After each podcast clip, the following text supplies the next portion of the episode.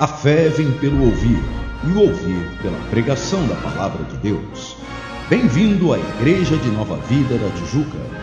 Ouça agora a mensagem sagrada trazida pelo servo de Deus, pastor Martinho Lutero Semblano.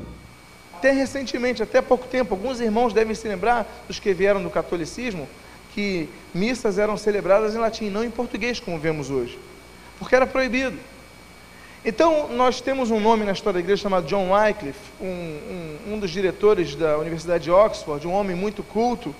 Ele começa uma campanha para colocar a Bíblia em inglês. Mas isso, meus amados, nós brasileiros temos um privilégio. Porque por volta do ano 1300, um rei de Portugal chamado Dom Diniz, ele foi o primeiro a traduzir a, a Bíblia, pelo menos 20 capítulos de Gênesis, para o português, antes de Wycliffe. Por volta do século XV, precisamente em meados, início do, na verdade, do, do ano 1400, um outro rei de Portugal, Dom João I, ele ordenou que se traduzisse para o português, do latim, obviamente, não do hebraico ou do grego, mas do latim para o português, os evangelhos, o livro de Atos e a carta e as cartas de Paulo. Isso é um privilégio, meus amados, porque isso antecede as traduções para o inglês. Que os ingleses foram um povo, juntamente com os alemães, que muito e os boêmios, ah, que muito batalharam pela língua no vernáculo. E traduzir, e existe essa tradução. E meus amados, João Ferreira de Almeida, eu creio que a Bíblia de cada um, você quando abre tradução, versão uh, João Ferreira de Almeida, foi em português, nascido na cidade de Torre de Tavares em 1628. E esse João Ferreira de Almeida se tornou protestante, pastor protestante, numa época muito difícil de ter um protestante em Portugal. Então, como ele era um pastor protestante, ele se viu na obrigação de entregar a Bíblia em português ao povo, não traduzida do latim, mas traduzida dos originais, grego e hebraico. Então, ele começou a estudar grego e hebraico. E foi financiado, graças às ofertas a dízimos, das missões holandesas. Os holandeses foram um polo é, de, de influência e, e incentivo aos, aos, pastores protestantes. Então ele, é, é, subsidiado pelos holandeses, traduziu o Novo Testamento, ainda no século XVII. Depois ele foi em missões para Jakarta, é, é, Indonésia, e lá ele completou a tradução, morreu cedo, depois uma equipe que ele montou só quando ele traduziu a Bíblia para o português, o que acontecia? Ele não podia imprimir em Portugal, que era proibido. Então ele teve que imprimir na Holanda. E com isso, a primeira tradução de João Ferreira de Almeida, ela, sem a revisão, ela continha mais de dois mil erros, porque os holandeses imprimiram e escreveram, na verdade, e tipografaram, na verdade, a Bíblia em português. Por que, que eu estou dizendo isso? Porque hoje é muito fácil nós termos a Bíblia. Hoje você vai aqui no balcão de literatura, em qualquer livraria evangélica, até em livrarias católicas, você acha a Bíblia. E nós não valorizamos a Bíblia, meus amados. A Bíblia é uma fonte de orientação que não deve ser desprezada, porque isso é alimento para nossas vidas. Nós vemos, eu, eu comprei um livro de um, de um, de um pastor metodista chamado Teatro, Mercado e Igreja. E obviamente ele só observou um aspecto, não entendendo o lado pentecostal da coisa, mas esse livro, um livro de 400 páginas, ele, ele coloca, expõe um, um problema que estamos vivendo nesse final de século XX no Brasil, que não somente os crentes já não são conhecidos como os Bíblias, os crentes mais antigos já foram chamados um dia de Bíblia, porque iam para a igreja de Bíblia liam a Bíblia, na é verdade, você argumentava com alguém Bíblia. Hoje os crentes, muitas vezes nem, nem para a igreja levam a Bíblia, e muitas vezes nem lê a Bíblia na sua casa. Hoje nós lemos livros de vários autores, você pega o Atmani, você pega 500 outros, da Algrosa, de qualquer um, e você lê, mas a Bíblia você não lê. O meu professor de introdução bíblica costumava dizer o seguinte: que nessa nossa geração, nós gostamos de ler tantos comentários bíblicos, deixamos de ir à fonte, que é como se nós chupássemos uma bala sem tirar do papel. A gente sente um pouco até do cheiro da bala, a forma da bala. Mas o sabor nós não temos, porque nós lemos livros, mas não lemos a Bíblia. E o pior, então, comentando esse pastor Leonildo, Leonildo dos Santos, ele, o pior, ele diz o seguinte: que nós já estamos passando por uma geração de pastores e líderes que não leem a Bíblia. E quando eu leio isso, eu sou obrigado ou a discordar, ou a lamentavelmente concordar. E eu não tenho, pela alternativa da verdade, senão a segunda opção para assimilar para a minha vida. Por quê? Temos geração, nós, eu coloco a televisão, vejo os testemunhos, dou glória a Deus pelo que Deus tem feito. Mas eu ouço as mensagens e eu falo, meu Deus. Estava lendo um comentário de Arnaldo Jabor nessa semana, não sei quantos leram. O comentário que ele fala de um pastor. Quantos leram esse comentário? Então, Jabor, obviamente, um homem muito crítico e, obviamente, sem uma visão uh, equilibrada das coisas. Ele é muito extremista, ele é um xiita nos seus comentários. Uh, se ele não gostar de você, você só vai ter crítica. Ou seja, exagerado, sem equilíbrio. Mas ele começa uma expressão de algo que ele ouviu e se registrou no jornal. Ele diz o seguinte: que um pastor ele falou, estava vendo um programa de televisão, quando vi um comentário de um pastor evangélico dizendo: Não pensem, isso é coisa do diabo, nós que temos que pensar por você. Eu fiquei envergonhado, eu quase mandei um e-mail para ele. Eu falei: Eu estou eu tô envergonhado. Como é que um pastor vai dizer não pense que isso é coisa do diabo, que nós vamos pensar por você? Se o pensamento protestante surgiu para dizer: olha, o Papa não pode decidir por você, nem pode dizer o que é certo e errado. Você não pode ser guiado por uma casta de sacerdotes, mas o Espírito Santo tem que dirigir pela palavra de Deus. o protestantismo surgiu com a bandeira da liberdade de pensamento, interpretação e exposição. Nós cremos que o Espírito Santo não está limitado a uma casta. Nós cremos que Deus fala contigo na palavra de Deus. Meus amados, a sociedade bíblica então estabeleceu esse dia para que nós paremos e reanalisemos a importância da palavra de Deus. Eu gostaria de incentivar não somente que vocês tenham Bíblia, mas que vocês a leiam.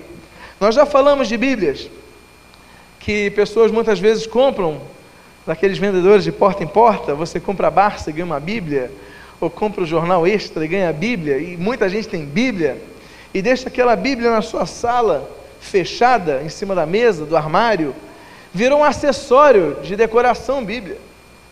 A Bíblia, eu lembro que no período de Wycliffe, ah, algumas pessoas elas, elas, elas pagavam ah, toda uma carroça de boi de mercadoria por uma página de Tiago. Isso é um registro histórico.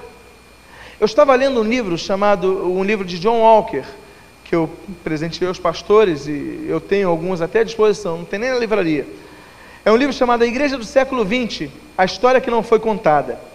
E esse livro analisa movimentos, principalmente no meio do pentecostalismo, que surgiram em vários lugares do mundo. Temos o início das Assembleias de Deus, o início do movimento da quadrangular, nós temos o início uh, da, da, da, renovação igreja metodista, nós temos a igreja na China, e na igreja da China, a China teve dois momentos muito fortes, nós tivemos o, o início do, do, do maoísmo, nós tivemos a Mao Tse Tung dominando a grande marcha, o império comunista sendo estabelecido sobre a república, não, na verdade não a república, o império, que existia em 1949.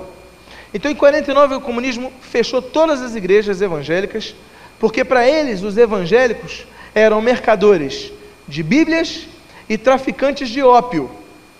Eles usavam a base de Hong Kong como os portugueses usavam de Macau. Eles pegavam Macau e Hong Kong eram de é, focos de tráfico de ópio, drogas, seria cocaína da época, seria Bolívia da época tinha essa fama, chegava dali transportava para todo mundo. E eles usavam pessoas que diziam ser missionários. Então, esse é um dos aspectos que o comunista chegou e falou e fechou todas as igrejas evangélicas, não fechou as católicas. Por quê? Porque Hong Kong não tinha muita abertura com, com, com Roma, tinha abertura com a igreja anglicana. Então, de repente, fecham e criam igrejas oficiais. Aí nós temos a Revolução Cultural, 1966, 1969, quando os jovens assumem o poder, quando as faculdades começam a, a dominar todo o establishment da China, e começa a ditar, começa a ma matar intelectuais, escritores de livros, todo mundo que tinha um pensamento oposto à direção oficial do partido. E houve muita morte Então ali fecharam também as igrejas oficiais, inclusive as igrejas católicas, e todos foram expulsos. A abertura veio aos poucos, mas isso permitiu uma coisa, meus amados. Permitiu que a igreja na China nascesse de fato. Nós temos anos 20, antes disso tudo acontecer, o início do ministério de Watmani. Esse homem ficou 32 anos na cadeia e não abandonou a fé e converteu muita gente lá dentro. E os escritos dele estão abençoando nossas vidas hoje aqui. Mas Otmani é um nome que nós conseguimos ouvir. Esse nome esteve por três anos, três vezes na Inglaterra, para conseguir apoio das igrejas. Para a obra missionária na China, não conseguiu, ninguém deu crédito. E Deus o usou ali. E hoje a China é, vou falar do Brasil. Hoje o Brasil é o segundo maior país em crescimento de venda de Bíblia no mundo. Você sabia disso? E você sabe qual é o primeiro país do mundo? A China. Analisando o aspecto da história, eu acho muito importante nunca desprezarmos a história. Falando do comunismo, obviamente não tendo uma posição partidária, pelo amor de Deus, não fazemos disso um palanque, mas apenas analisando fatos que foram consequências de ideologias em muitos países. O comunismo ele, ele lutou contra a igreja, a propagação do evangelho diziam que era influência do Ocidente, influência americana, alguma coisa assim. Como nós vemos hoje nos países árabes, por exemplo. Uh, então, uh, analisando esse aspecto, nós vemos o diabo trabalhando. Mas analisando no contexto histórico, nós vemos Deus trabalhando. Porque graças ao comunismo, quem era crente de mentirinha, fajuto, frequentador de igreja, abandonou o evangelho rapidinho. E quem era realmente servo de Jesus foi fiel e muitos fiéis até a morte, meus amados. E a igreja na China, mesmo sem igrejas, templos, porque depois da Revolução Cultural abriram uma igreja oficial evangélica, que é chamada Igreja da Tríplice Autonomia, e uma igreja oficial chinesa, católica. Existe, que o Vaticano é independente do Vaticano. Então, existem, só que os verdadeiros cristãos estão reunidos em casas. E esse foi o sistema que Deus está usando para a igreja que mais cresce no mundo, que é a igreja da China.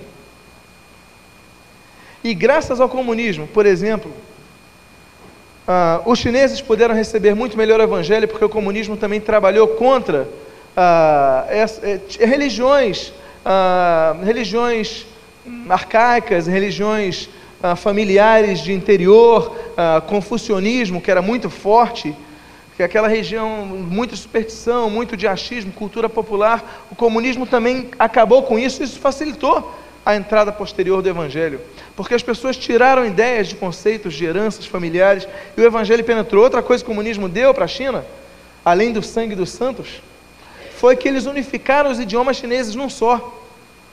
A China tinha um, um país continental, o país mais populoso do mundo.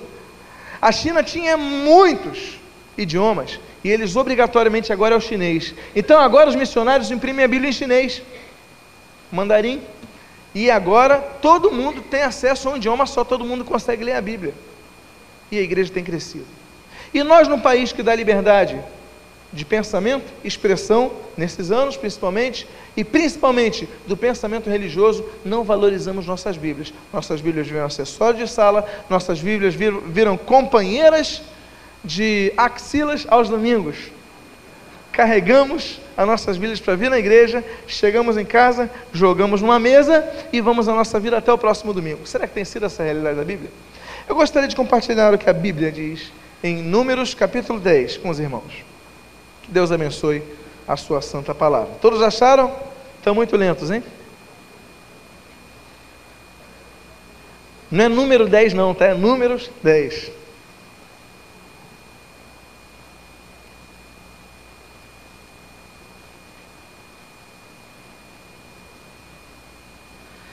E eu quero traduzir essa visão em termos de Bíblia.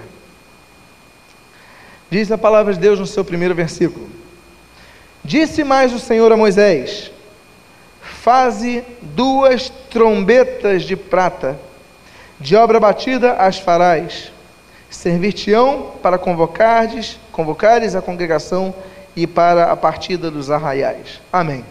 Pai amado, nós lemos a tua palavra, pedimos a iluminação, a inspiração do teu Espírito Santo, para que haja edificação na tua igreja E o que te pedimos o fazemos em o nome de Jesus.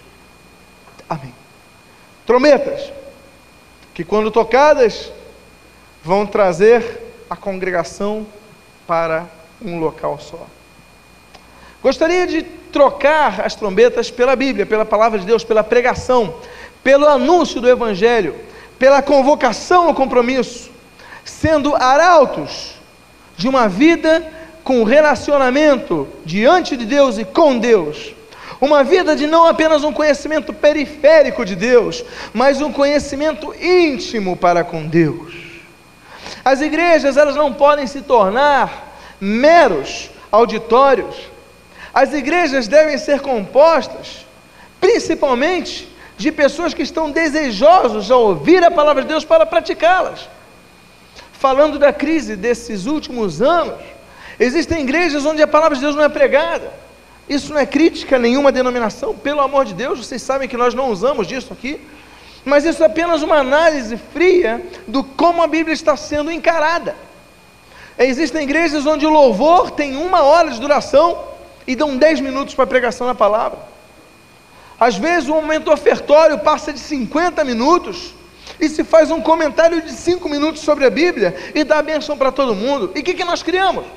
Se a Bíblia é alimento, o que estamos criando, meus amados? Senão uma geração de crentes raquíticos, fracos, e que diante do inimigo ficam usando estratégias, fórmulas, frases montadas, superstições, sejam dizendo em nome de Jesus, sejam dizendo está amarrado, sejam dizendo isso não vai acontecer isso na nossa vida, sejam dizendo eu rejeito, e usando expressões apenas externas, mas não tendo a, a, argumento quanto a uma, uma força, uma solidificação daquele alimento que gerou em você vitamina e força para vencer o inimigo. Jesus, quando vai ser tentado por Satanás, isso Mateus registra no seu quarto capítulo. Jesus não disse está amarrado, Satanás. Jesus disse está escrito, Satanás. Jesus ia para a Bíblia para combater Satanás. E nós do que fazemos se não conhecemos Bíblia?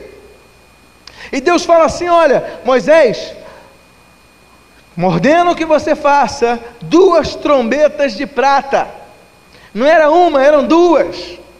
A Bíblia, a palavra de Deus, era composta com dois testamentos, duas alianças. Nós temos várias alianças, mas nós temos duas, todas elas em duas: a antiga aliança e a nova aliança.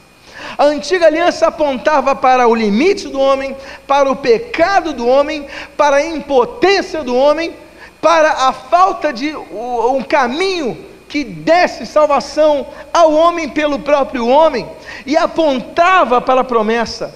A nova aliança estabelecida quando chega a promessa.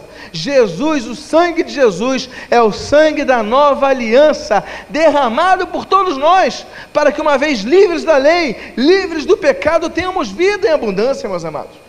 Então nós temos duas trombetas, dois períodos é, tocando a mesma música. Porque o que se falava em Gênesis, Jesus falava. A sombra que estava em Êxodo, ela está, estava se cumprindo em Mateus e se confirmou em, em Hebreus. Então, o Antigo Testamento e o Novo Testamento são duas trombetas, dois períodos, duas alianças, duas etapas de um relacionamento e revelação de Deus à humanidade que tocam exatamente a mesma música e devem chamar o povo. Uma das coisas que deve ser aprendida a vocês que pretendem ingressar no ministério, a vocês que pretendem proclamar a palavra, e eu espero que sejam todos, é que vocês não podem cair na artimanha do diabo de somente pregar o Novo Testamento, ou de somente pregar o Antigo Testamento porque tudo isso é a palavra de Deus. Vocês devem procurar a direção do Espírito Santo, porque isso daqui é riqueza, meus amados. O livro de Levítico, tantas leis mosaicas, contexto judaico, você tira riquezas. Quer entender Levítico? Lê Levítico com Hebreus, você vai entender tudinho. Hebreus é o Levítico do, do Novo Testamento. Tudo aponta para Cristo. Muitos aqui já ouviram falar do estudo sobre o tabernáculo. Eu creio que muitos, que o tabernáculo e o candelabro que representa, e o santo dos santos que representa, e o altar do que representa, e a pia do que representa, tudo isso aponta para o Senhor Jesus. Então as duas trombetas têm que ser tocadas para que o arraial realmente se reúna e seja edificado e protegido. Então, prega a palavra de Deus. Uma vez eu, eu, eu ouvi um pregador comentando, não pregando, comentando que não gostava de pregar o Antigo Testamento. Não, eu não estou na lei, eu estou na graça. Então eu sugeri ele o seguinte: olha, joga a tua Bíblia fora e compra o Novo Testamento. Porque isso é a palavra de Deus. Jesus, em todo o seu ministério, usou o Antigo Testamento, meus amados. Há conversões aqui de mensagens que a gente só prega no Antigo Testamento. As duas trombetas têm que ser tocadas. Agora observe aqui o que diz o versículo, final do versículo 2. Trombeta de quê? Faz duas trombetas de quê? De prata. Ele não mandou fazer duas trombetas de ouro. Podia ter mandado fazer trombeta de ouro? Meus amados, nós estamos em números. Nesse período Deus mandou botar ouro em tudo que é lugar, não é verdade? Olha, isso daqui é de ouro, isso daqui é de pedra, isso daqui é o, é o elemento mais bonito. Trombeta de prata. Prata. Por que prata? Para quem é músico de sopro, sabe que prata produz o melhor som do que ouro. Prata é o melhor elemento para a formação do metal de sopro. Para quando você anunciar o som da trombeta, a trombeta não desafinar lá na frente. E hoje nós vemos pessoas que querem tocar trombetas de ouro, que querem demonstrar que pregam, que querem demonstrar o lindo som dos seus ministérios, que querem demonstrar, olha, o que eu toco é ouro, eu sou tal, eu sou bonitão, a minha pregação é a bênção, e a igreja vai atrás, olha, a pregação dele é uma bênção, e quando Deus está falando através da prata, porque o ouro desafina. O ouro interfere no som. O som do ouro não vai, da trombeta, dos instrumentos, não vai tão longe com perfeição como os instrumentos de sopro com prata. Deus, muitas vezes, usa canais simples para pregar a sua palavra. Eu já, eu já assisti cultos, meus amados, desde a minha infância, fui apresentar ao Senhor na igreja. E já vi medalhões pregando coisas. Que misericórdia! E vi pessoas simples, que não sabiam nem escrever, pregando palavra de Deus sólida, alimento verdadeiro. Através da prata, Deus me deu bênção. Deus pode usar cada um de vocês. Deus não quer trombeta de ouro, Deus quer trombeta de prata. Não, não vou trocar trombeta de prata, a minha tem que ser de ouro. E você começa a apresentar teu diploma, teu currículo, e Deus não quer nada disso. Deus quer que você apenas sopre. Sabe por quê? Quem que vai produzir o som? Na verdade, não é nem ouro, nem a tua boca, é o vento. Sabe o que é vento no hebraico? É espírito. É necessário o Espírito Santo para que saia som na trombeta, meus amados. Tem pregador que está pregando a Bíblia uma hora e não sai som nenhum, porque não há sopro, não há vida, não há Espírito Santo. Voltando a falar do que nós vemos na televisão nesses últimos anos no Brasil, os Estados Unidos já passou por isso desde os anos 70. E nós pegamos final da geração de 80 e toda a década de 90. Nós vemos uma fraqueza. Muitas vezes nós vemos gente com todo respeito e sem nenhum comentário nocivo a quem quer que seja, mas o que eu reparo é que muitos estão enchendo linguiça. Sabe o que significa esse, esse, esse, esse ditado? É, é, é não, fazer, preencher tempo. Olha, eu tenho um horário, tenho que preencher qualquer coisa. Uma vez fui fazer um casamento com, com estive no casamento com um determinado pregador, e na hora ele falou: Bom, deixa eu ver o que eu prego aí. Deixa eu ver aqui, pega a concordância aí. Peguei a concordância para ver se ele queria um versículo. Procura qualquer palavra sobre amor aí. Eu como? Qualquer palavra sobre amor. Aí peguei, entendi, pensei que ele ia usar como. como ah, eu falei, ó, tem, tem, tem várias aqui. Deixa eu ver aqui. Bom, vai essa mesmo. E foi. Isso e muitos são assim. E nós vemos isso na televisão. E às vezes pessoas usam para dar força a um testemunho, um versículo fora de um contexto. Certa vez um irmão foi em determinada igreja e o pastor, na hora da oferta, falou o seguinte: usou o texto do Evangelho. Aí o meu irmão ficou feliz, porque a, a interpretação que chegava aos seus ouvidos é que tinha fraqueza doutrinária e bíblica. E ele chegou lá e então leu o texto que Jesus manda jogar na rede para buscar o peixe. Lembra desse texto? Olha, joga a rede no mar, então eles pegam os peixes. Aí o pastor fala, viu? Deus está falando para vocês jogarem é, a sua fé e colher todo o dinheiro nessa rede. Ele usou aquilo para tirar oferta. Meus amados, para mim isso é utilizar algo legítimo de uma forma ilegítima, é prostituir a palavra de Deus, é usar levianamente a palavra de Deus. Temos que ter respeito com isso, meus amados. Vamos pregar? Prega no temor de Deus. Porque você pode ter ouro, pode ter status, pode ter fama e dinheiro, mas você vai soprar com esse ouro e vai ser um som desafinado, e o som não vai chegar e não vai congregar a congregação dos santos, porque não há Espírito Santo. Que, seríamos de, que seria de nós, meus amados? Que seria da Bíblia se não fosse o Espírito Santo? O imperador Diocleciano, século 3, ele dá uma ordem e diz para que as Bíblias sejam queimadas. Vocês conhecem a história. Então ele diz o seguinte: olha, extinto nome de Jesus. O nome de Jesus está extinto aqui de Roma. Estava nada, permaneceu. Ele morreu, ele foi sepultado, o Império Romano caiu, mas a palavra de Deus está aqui nos dias de hoje. Porque a Bíblia fala: seca-se a terra e cai a sua flor, Isaías 40, mas a palavra de Deus permanece para sempre. Então isso é uma arma de guerra.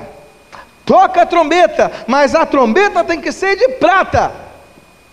É na simplicidade que nós ganhamos almas. Deus rejeita o coração soberbo, mas dá graça aos humildes. Então tenha humildade de reconhecer que sem Deus você não é nada. Você chegar, eu não vou naquela igreja, ah, eu não vou ouvir a palavra de Deus, lá não tem nada. Chega o Espírito Santo está falando, tenha respeito pelo que está sendo falado. Muitas vezes sou tido por antipático, quando estou pregando e alguém se levanta para beber uma água, eu paro. É minha fraqueza. Eu não faço isso com visitante, lógico, não faço. Mas com macaco velho eu faço. Faço. Porque nesse momento uma pessoa pode estar distraindo outra que está ouvindo e vai beber uma água sem sede, vai no banheiro sem vontade e atrapalha quem está ouvindo, e às vezes o inimigo usa isso daí para distrair a pessoa. É minha fraqueza, vou melhorar, já melhorei. Outro dia, alguém levantou ali, eu olhei para o outro lado e continuei pregando. Mas temos que ter respeito pela palavra de Deus. Uma das coisas que me tocou na nova vida quando cheguei foi isso. Foi respeito na hora da pregação. Eu não estava acostumado com tamanho respeito. Eu acho que esse é um princípio, meus amados, que tem que ser guardado e pregado. É falta de educação? É antipatia? Não, isso daqui é educação para a igreja. Para o novo na fé e para o velho na fé. Amém, queridos? De prata. Quer produzir um bom sopro? Quer chamar a congregação? É de prata. Deixa o ouro de lado. Se precisa ser usado pelo Espírito Santo. Final do versículo diz: De obras batida as farás. Não foi industrializado, não. Foi no martelo. Não foi fácil compor esse livro daqui, não. Você hoje chega na livraria, me dá uma Bíblia. Qual a versão? Tem 15. 70 idiomas aqui. Qual que você quer? Não foi assim, não, meus amados. A Bíblia foi escrita por 40 autores. Observe: 40 autores de épocas diferentes que não se cruzaram nem se falaram, de formações culturais diferentes. Nós temos pescador, nós temos pastor de ovelha, nós temos pedreiro. Sabia que tem um pedreiro?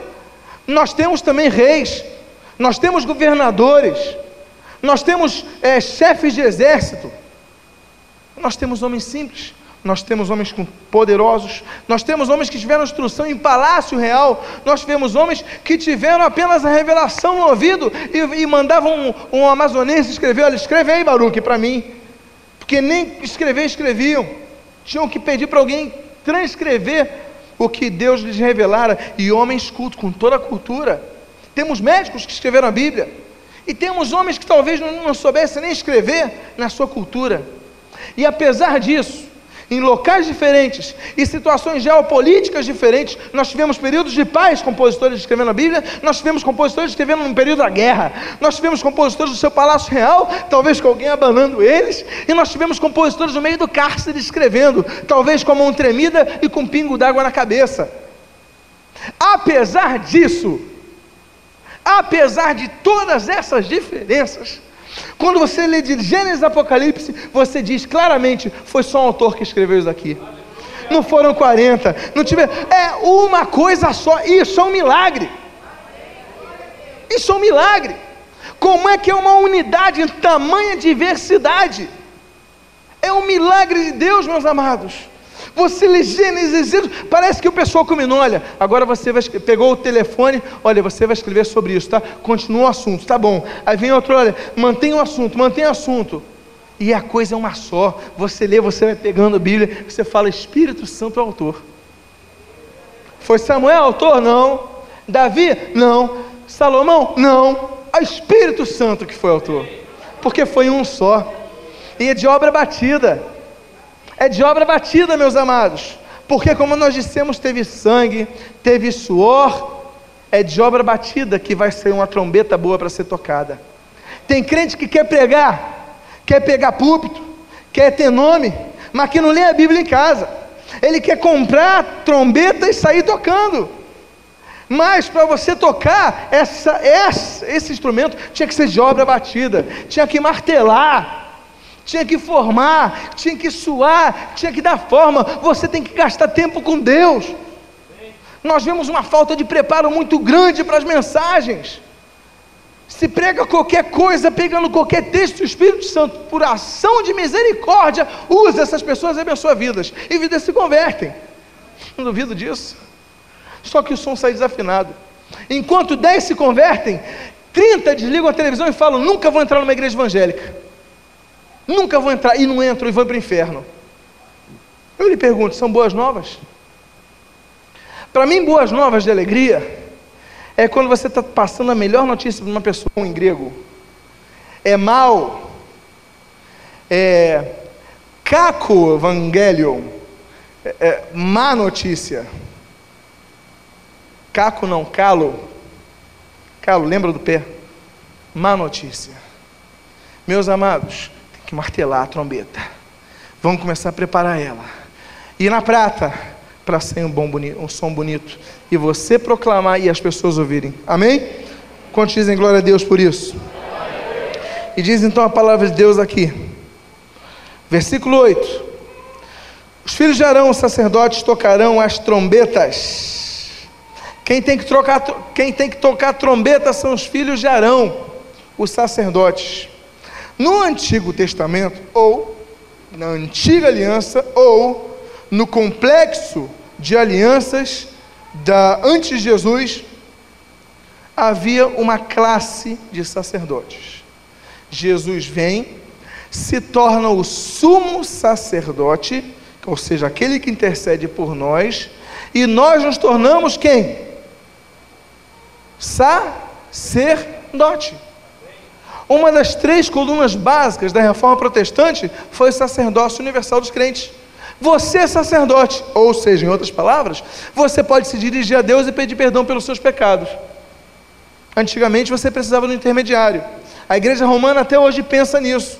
Você tem que pedir pecado, você tem que ir numa pessoa, se confessar essa pessoa, e essa pessoa, pensando ter autoridade, perdoa teus pecados. Nós entendemos, isso nos diferencia de maneira clara e distinguível dos romanistas, porque nós cremos que temos acesso a Deus em nome de Jesus e Ele então nos purifica de todo pecado. Então, meus amados, é para você pregar o Evangelho. Ah, eu não sou mestre. Ah, eu não sou evangelista. A minha função, o meu dom, o meu chamado, o dom segundo o ponto de vista neotestamentário eclesiástico é tal. Eu não vou pregar a palavra. Satanás tem incutido princípios bíblicos para tirar benefícios da igreja. Vocês sabiam disso? Cada um tem um dom diferente, mas Deus pode te usar para pregar a palavra a tempo e a fora de tempo. a levar a vida, a tocar a trombeta. Então você sinta-se preparado para ser usado por Deus em qualquer momento. Ah, eu não sei falar. Ah, Deus, eu sou meio gado. Ah, Deus, eu falo meio esquisito. E Deus quer te usar para falar, para pregar e para converter. E Deus usa e converte. Até mula, se precisar, Ele usa. Como já usou. Como já usou. Meus amados, capítulo 8. Há um texto aqui muito interessante, volta um pouquinho, uma página, creio, antes. E diz versículo 5: Disse mais o Senhor a Moisés: Toma os levitas do meio dos filhos de Israel e o que? Purifica-os. Não basta os sacerdotes, os filhos de Levi, da congregação do povo de Israel, quererem pregar. Pregar não é fácil e também não é difícil. Há pessoas que têm facilidade. Meus amados, se pegarmos o Silvio Santos, hoje, quantos conhecem o Silvio? Ô Silvio! Se pegarmos ele hoje, ele não é convertido. Se pegarmos ele hoje, colocarmos o microfone e falar assim: Silvio, prega aqui, prega agora. Eu tenho certeza que ele ia ser muito usado por Deus e alcançar muitas vidas. Porque ele tem um talento natural para falar. O homem sabe falar.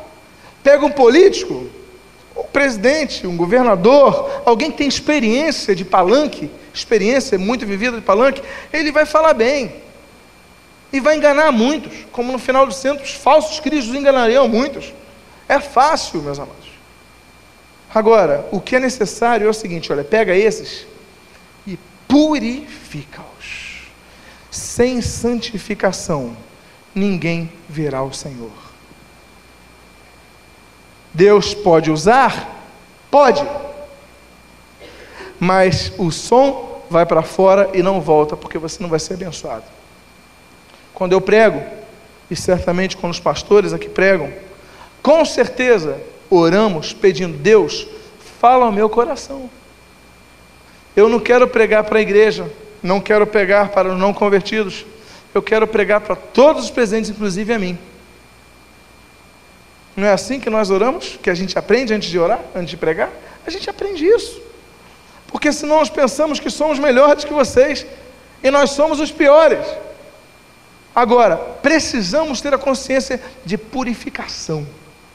A palavra consagrar, que o texto em português usa, aqui adiante, ele usa versículo 10: Quando, pois, fizeres chegar os levitas perante o Senhor, os filhos de Israel porão as mãos sobre eles Arão apresentará os levitas como oferta movida perante o Senhor da parte dos filhos de Israel e serão para o serviço.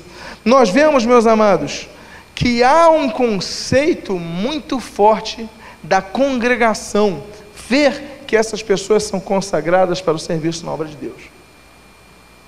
Aqueles que iriam trocar trombeta, a congregação está vendo. E aqui a congregação impõe as mãos. Olha que imposição de mãos.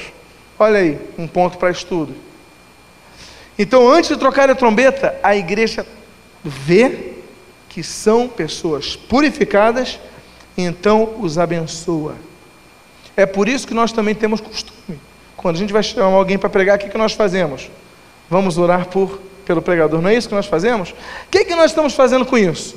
Nós estamos declarando bênção para que o som dessa trombeta de prata saia perfeito para que Deus realmente purifique nossos pecados. Pregar, o Silvio Santos iria sair daqui, ia para a vida dele, para o caixa 2, 3, 4, 10, não sei, não sei, também não posso julgá-lo, mas iria para a vida dele, sem compromisso com Deus. Mas não é isso que Deus quer de você, não, nem de mim, nem de ninguém, nenhum de nós. Deus quer que nós sejamos purificados. Sabe por quê? Vocês, quando notam, quando eu vejo Alan solando, eu fico sinceramente, eu, eu me perco. Eu fico olhando, eu fico. Mas por quê? Porque que nós temos a junção de um talento natural com exercícios. Nós temos crente que quer pregar, quer alcançar mais vidas e fala, eu só preciso da unção. Quando Deus fala, prepara-te, apresenta-te como obreiro aprovado, que não tem do que se vergonhar, que maneja bem a palavra da verdade. Você fala, não, eu só preciso do Espírito Santo. Mas o Espírito Santo está falando para você se preparar e manejar bem a palavra da verdade. Não, mas eu só preciso do Espírito Santo. Mas o Espírito Santo está mandando você fazer isso, rapaz. Tem que se aprofundar. Porque trombeta de prata também produz barulho, meus amados. Não produz som bonito, não, também desafina. Jaime, um instrumento bonito na mão de um músico bom não desafina? Desafina. Se você não afinar, a gente comprou uma vez uma guitarra linda, maravilhosa. Nós compramos, importamos, a guitarra chegou, bonito. Aí botamos a corda nova, o músico não tinha se lembrado que tem que dar um tempo para a corda, para a corda ela, é, ela cede, depois tem que afinar de novo, tem um sistema assim. Então ele colocou a corda de manhã, antes do culto, estava no meio do louvor, um instrumento novo, a corda nova, um músico bom. O que aconteceu? Desafinou. Aí eu já olhei com aquela cara de alegria e felicidade, não ali para trás, mas para o lado, e falei: que bênção, está improvisando um jazz aqui. Problema é que era Alvo Master Neve. Eu falei, é, que bom, investimos um dinheiro, ajudamos, abençoamos, e essa vergonha depois, depois ele explicou, não é que acorda, não sei o quê. Então, meus amados, o instrumento de prata também pode desafinar e pode fazer barulho e pode atrapalhar a congregação. E não é isso que nós queremos. Se aprofunda, toma cuidados, estuda a palavra, lê a palavra, que então o Espírito vai te usar. O Espírito vai te usar. Sabe por quê? Porque eu creio, como eu tenho certeza que vocês creem, que a palavra de Deus jamais volta vazia. Eu creio nisso. Eu creio que o Evangelho tem poder para transformar vidas, e não o evangelista. Romanos 1,16 não fala, fala do Evangelho. O Evangelho é poder. O evangelista é como a erva, mas o Evangelho permanece para sempre. Voltando ao capítulo 10, vire a página, rapidamente. Versículo 3. Quando tocarem, toda a congregação se ajuntará a ti à porta do, da tenda da congregação. Um dos efeitos de uma trombeta preparada com martelada, preparada com a prata, de pessoas consagradas, de pessoas separadas e abençoadas. A consequência é que o povo se ajuntará para ouvir a palavra de Deus. A consequência é essa. Sabe por quê? Porque o mundo carece de alimento da palavra de Deus. Nós estamos vendendo paliativos. Eu não digo oferecendo paliativos. Eu digo que já estamos numa fase da igreja que estamos vendendo paliativos. Eu não sei qual dos pastores, dos, dos que pregaram aqui, é, não lembro qual dos dois, que falou que. que. Ah, meu Deus, agora eu esqueci. Eu fui olhar para eles, são tão bonitos que eu esqueci. Inclusive esse homem com cavanhaque agora. Uh, nós estamos, meus amados, passando da fase de oferecer um evangelho gratuito, agora lembro, que nós estamos anunciando a consequência da bênção, como por exemplo, trocando pelo dízimo. Então, você diz: Olha, eu entrego meu dízimo a Deus, eu estou bem com Deus, está tudo certo. Você pensa que é isso o Evangelho. E você não se alimenta da palavra, não ouve a palavra, não pratica a palavra, você vai abençoar a igreja. Deus vai até abençoar as tuas finanças, mas tua vida espiritual vai ficar presa, quando não perdida. Existe não crente que dá dízimo, e existe muito crente que não dá dízimo, o que é uma vergonha. O que é uma vergonha. O que eu quero dizer para vocês é que nós trocamos os valores. Ao invés de gastarmos uma hora dizendo santifica-te, olha, se afasta das más companhias, vai para elas para evangelizá-la, não entra nessa jogada deles. Olha, cuidado para não cair. Nós ficamos dizendo: olha, participe disso, faça isso, e a gente não pede compromisso com Deus. Deus quer pessoas comprometidas com Ele, meus amados, e não com fórmulas. Campanhas faremos, eu acredito. Eu acredito que quando Deus manda Naamã dar sete mergulhos naquele, naquele rio, Deus está provando a fé dele. E eu creio que se ele desse seis mergulhos, ele não seria curado. E eu creio que se ele desse seis mergulhos com fé, ele não seria curado. Quando Deus manda rodear Jericó sete vezes, eu creio que se eles parassem na quinta, na sexta, com toda a vontade, Jericó não cairia. Eu creio que se Jesus falasse para os discípulos: Olha, joguem a rede no mar, que vocês vão colher. E os discípulos falassem: Não, Deus, não vai dar certo porque aqui não tem nada. Pede para cair peixe do céu, não ia cair nada. Eu creio nisso. Eu creio que campanhas podem dar certo. Mas eu creio que o que Deus quer não são essas demais coisas que vos serão acrescentadas, mas é compromisso com Deus. Você não lê a Bíblia, você vem para a igreja. Venha para a igreja, mas leia a sua Bíblia e ora. Existe outro hino aproveitando a fase nostálgica que vivemos nessa manhã? O, o, o Flashback 98. 98 não, 2000. Existe um hino antigo, não sei se o Eliel conhece certamente, mas não sei se os demais irmãos conhecem, que é o seguinte: é, Lê tua Bíblia e ora todo dia, ora todo dia. Conhecem? Alguém conhece esse hino? Foi o período que ele estava vendo o National Kid. Então, meus amados, uh, esse hino diz, aí diz assim: lê tua Bíblia e ora todo dia se quiser crescer. Eu cantava na Assembleia de São Cristóvão. Então, pelo menos a Assembleia tem que conhecer. Luci, conhece esse hino, Luci? Tem que conhecer. Então ele diz o seguinte: lê tua Bíblia e ora todo dia se quiser crescer. Aí diz: se quiser crescer, se quiser crescer. Deixa com Eliel, deixa com Eliel. Lê tua Bíblia e ora todo dia se quiser crescer. Porque tem gente que quer crescer, mas não lê e não ora a Bíblia. Errei. Não ora e não lê a Bíblia. E não pode. Versículo 4 diz o seguinte: é que nem o irmão um pregador que estava pregando e diz o seguinte: Jesus, nesse momento, quer fazer os paralíticos verem e os cegos andarem. Uma vez ele pregou assim, aí foi meio engraçado, porque todos os cegos andavam e todos os paralíticos viam. Versículo 4: Mas quando tocar uma só, a ti se juntarão os príncipes, os cabeças dos milhares de Israel. Meus amados, aqui está falando de líderes comprometidos com a obra de Deus. As trombetas eram tocadas, a congregação ouvia, mas quando era uma só, os príncipes, os cabeças de Israel atendiam à convocação.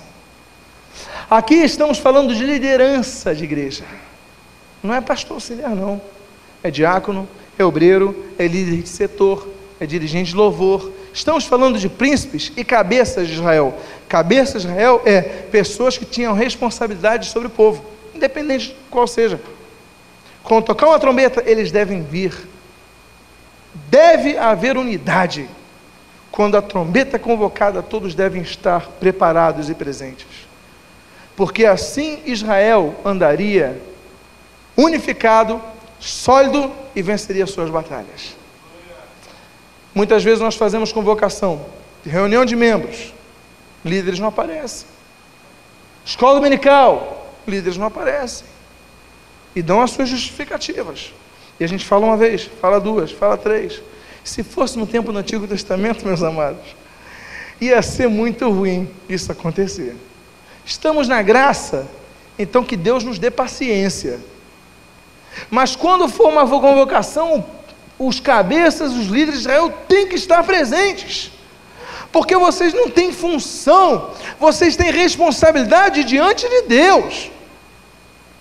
Eu, quando prego, meus amados, eu entendo que eu tenho uma responsabilidade de tamanho, um peso tamanho, não peso de pecado, de culpa, mas um peso de um compromisso. Eu tenho que alimentar esse povo. Eu tenho que dar bom alimento para esse povo. É responsabilidade que nem a mãe com seu filho quando dá leite. Eu tenho que dar um bom alimento para o meu filho crescer saudável. Há um peso nos pais. Quando uma pessoa fica desempregada, ele fala: e o leite para os meus filhos, e o pão para os meus filhos, não é verdade? Porque há uma responsabilidade. E muitos trabalham na obra do Senhor relaxadamente. Não devemos buscar títulos, devemos buscar serviço. Serviço. Quando tocar trombeta, uma vez, uma trombeta, os príncipes e os cabeças de Israel chegarão conosco.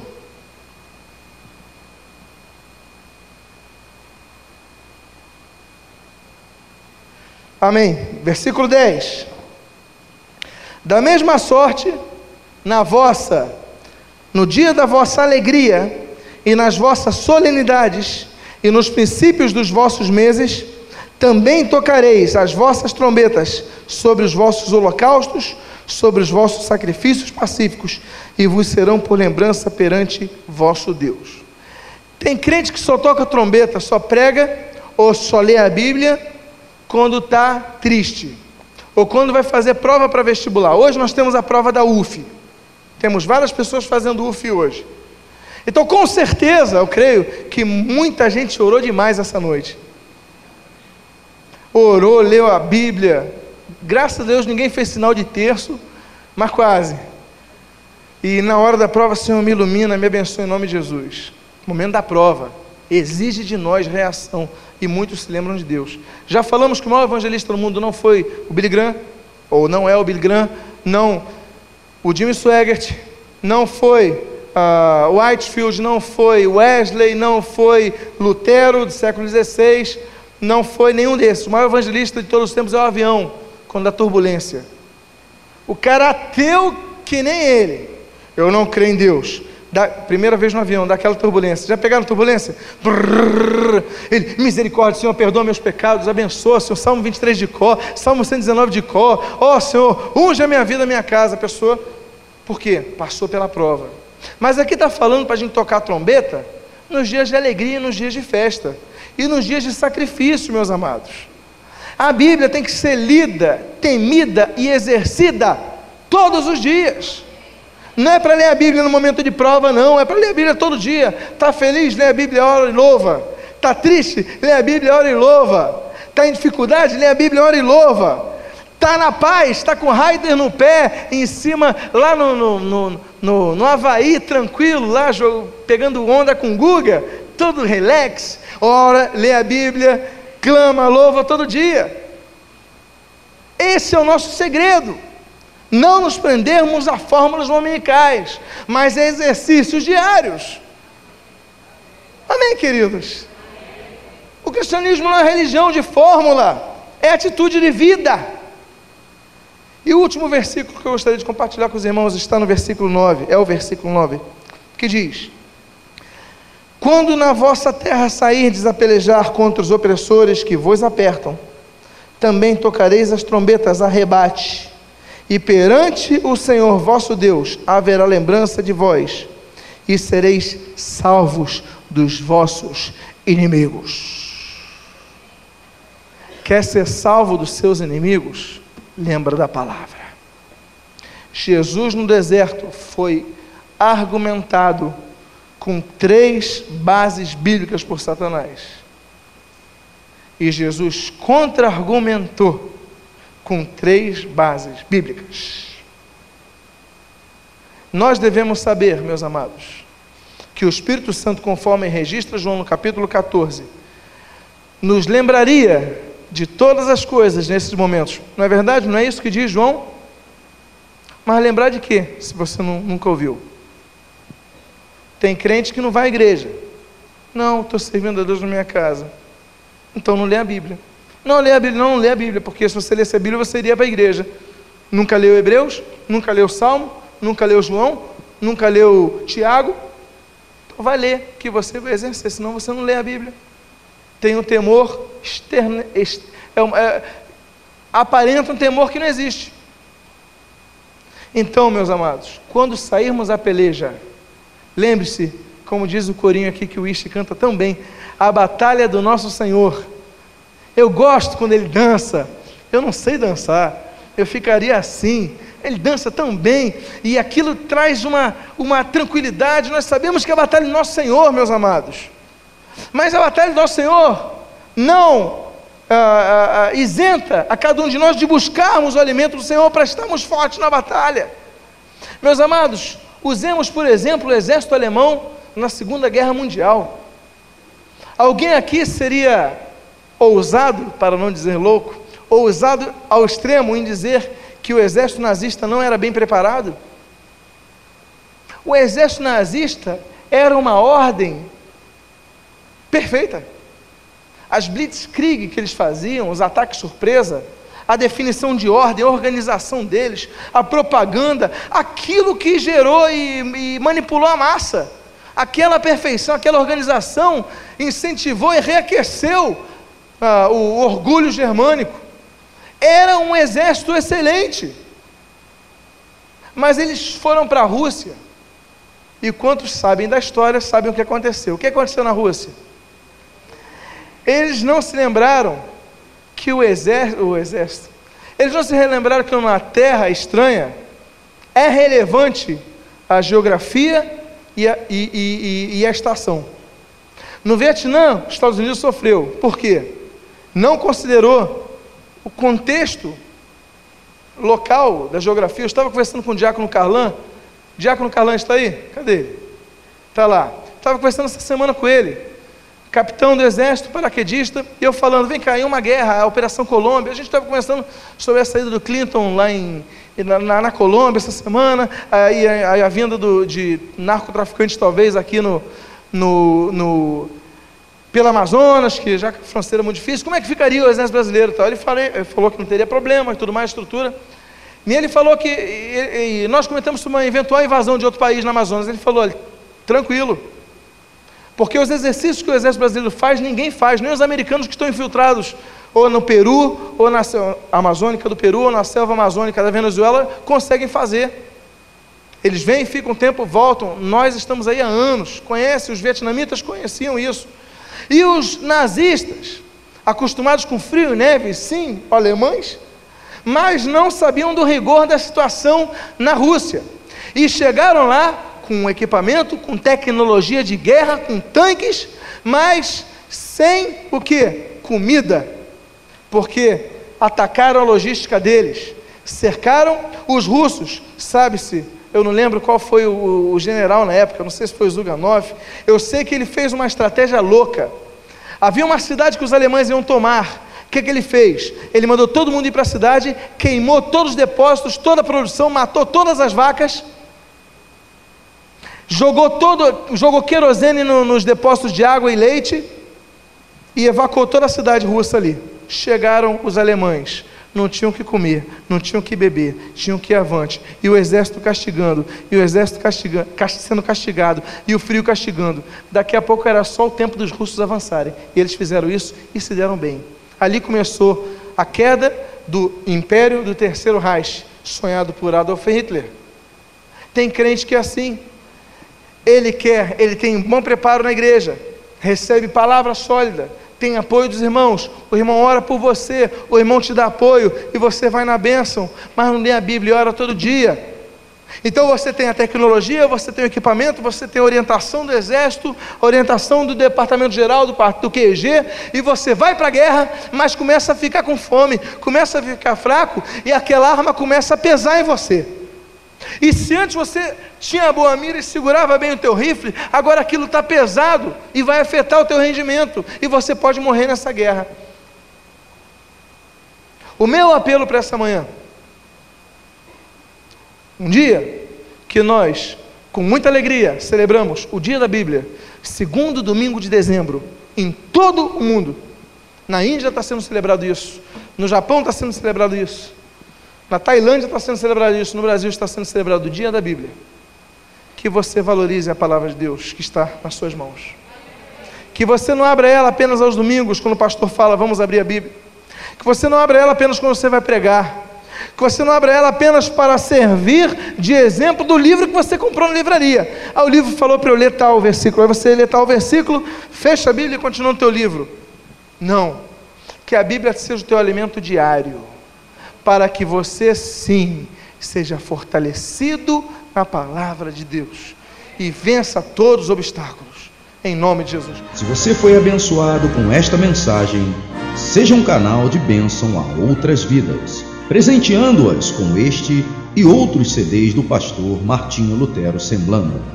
Visite-nos a Igreja de Nova Vida da Tijuca, Rua Conde de Bonfim, 604, sua família na Tijuca.